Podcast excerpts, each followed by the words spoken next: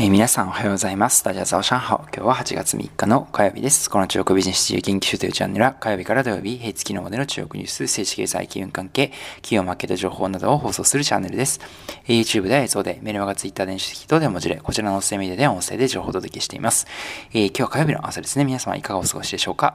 えー、では早速ですね、昨日までの政治経済金融関係のニュースからやっていきたいと思います。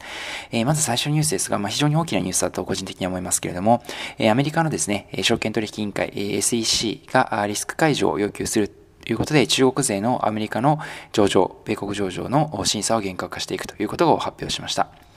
えそれから続きまして企業のニュースに移りたいと思いますけれども、えテンセントですね、えこちらが WeChat のミニプログラムというのがありまして、え WeChat のアプリの中にですね、え WeChat のアプリの中にさらにアプリがあるみたいなイメージなんですけれども、えこちらの1日あたりのアクティブユーザー数があなんと4.1億円人まで突破しているということで、えもう生活にですね、欠かせないアプリになっているという形になります。私もですね、実際かなりこのミニアプリは使う機会が多いです。それから続きまして、同じくテンセントのニュースですけれども、テンセントミュージックにおきまして、中国初のですね、NFT、アートプラットフォームをローンチしています。NFT ですね、最近よく耳にされる方多いと思うんですけれども、ブロックチェーンの技術を使いまして、こちらですね、このアートを暗号化していくことによりまして、資産化していくというようなものになっていますが、最近ですね、美術作品とかこういったもので NFT よく出てきますけれども、テンセントまずミュージックで、えこれを試してみるということになっています。えでは最後、マーケットニュースを移りたいと思います。え香港指数、香港ですね、昨日、反戦指数に関しては反発しまして、終値は全営業日1.6%高の、え26,235.80ポイントということになっています。え反戦指数ですね、26,000ポイントに乗せた後ですね、一時マイナス期に沈んだんですけれども、え最終的にはですね、本土株等々も昨日、昨日は好調でしたので、えこれにつられているような形で、えですね、ダブル上場している株価と株式等々も上がっていったのかなというふうに思います。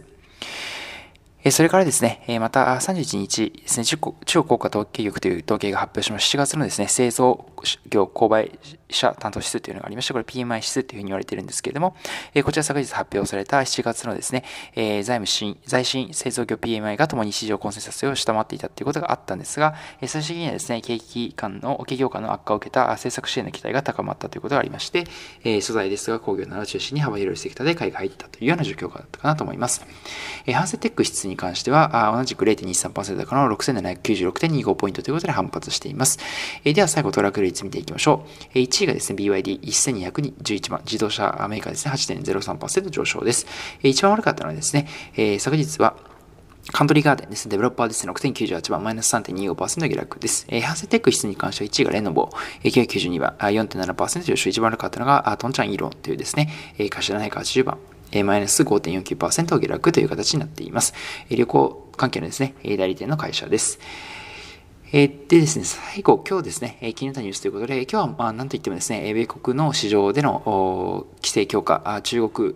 市場、中国株の上場規制強化ということが気になりました。内容はどういったものかと言いますと、まずですね、中国の会社がアメリカで上場する際によく使うのがですね、BV、VIE というですね、こちらちょっと発音しづらいんですけども、変動持ち分事業体というのがありまして、こちらを使います。具体的にどういうことかと言いますと、アメリカに上場する企業はですね、イギリス用のですね、例えばですけれども、ケイマン諸島とかこういったところに登記をします。で実際の中国のですね、オペレーションしている会社はあくまでオペレーション会社ということで、上場する会社はですね、このケイマン諸島の、まあ、いわゆる箱ですね、え実体がない箱になるんですけどこれがえ上場しまして、えそこのですね、権益、中国国内における権益をえ吸い取るような形になっています。で、実際ですね、これは今、中国政府は、これはまあ黙認しているというのが事実上ありまして、特にですね、これは違法ではないというような位置づけにはなっているんですけれども、昨今のですね、この共産党の政策等々も含めて、今後、この、えですね、変動体、変動持ち分事業体がどうなっていくかというのはやや不透明であります。まず万が一ですね、政府がこれダメだというふうになって,、ま、なってしまった場合には、えその瞬間にですね、アメリカに上場していたこのえ変動持ち分事業体がですね、一気に価値がなくなってしまうということがありまして、このあたりはですね、え懸念していたえ米国の議員らが調査をするようにリスクをの明確化、開示情報開示を求めるということをえ明らかにしていってるということになります。まなぜですね、こういうスキームを取っているかというと、え中国のですね、会社は会社で、え中国国内における中国当局の規制がですね、強化されても、米国の市場に引き続き企業が上場し続けられるようにということで、こういうスキームを取ってるんですけれども、まあ、果たしてそれがですね、どこまでできるのか、当局のですね、規制やはり強いと思いますので、え、まあ、このあたりですね、今後注目していきたいというふうに思います。